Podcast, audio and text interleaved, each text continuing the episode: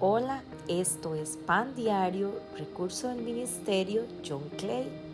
Mi nombre es Katia Ordóñez y hoy quiero compartir con ustedes el tema La belleza de la paciencia.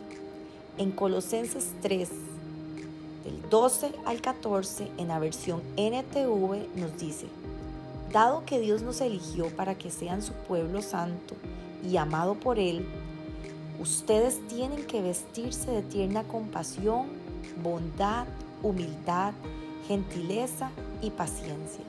Sean comprensivos con las faltas de los demás y perdonen a todo el que los ofende.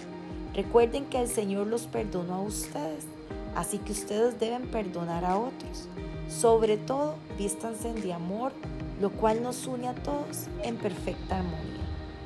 La palabra de Dios nos instruye a vestirnos de paciencia, incluso cuando estás ocupado, cuando estás haciendo compras, lidiando con los niños, resolviendo altercados familiares, en una discusión sobre una compra. Ejercita la paciencia. Cuando ves faltas en otros, cuando la gente te molesta de alguna manera, cuando quieres enojarte, criticar y gritar, sé paciente, te garantizo que esta respuesta sorprenderá y deleitará a tu familia y a las personas que te rodean. Claramente, la paciencia no se desarrolla de la noche a la mañana. El poder de Dios y la bondad son cruciales para su desarrollo.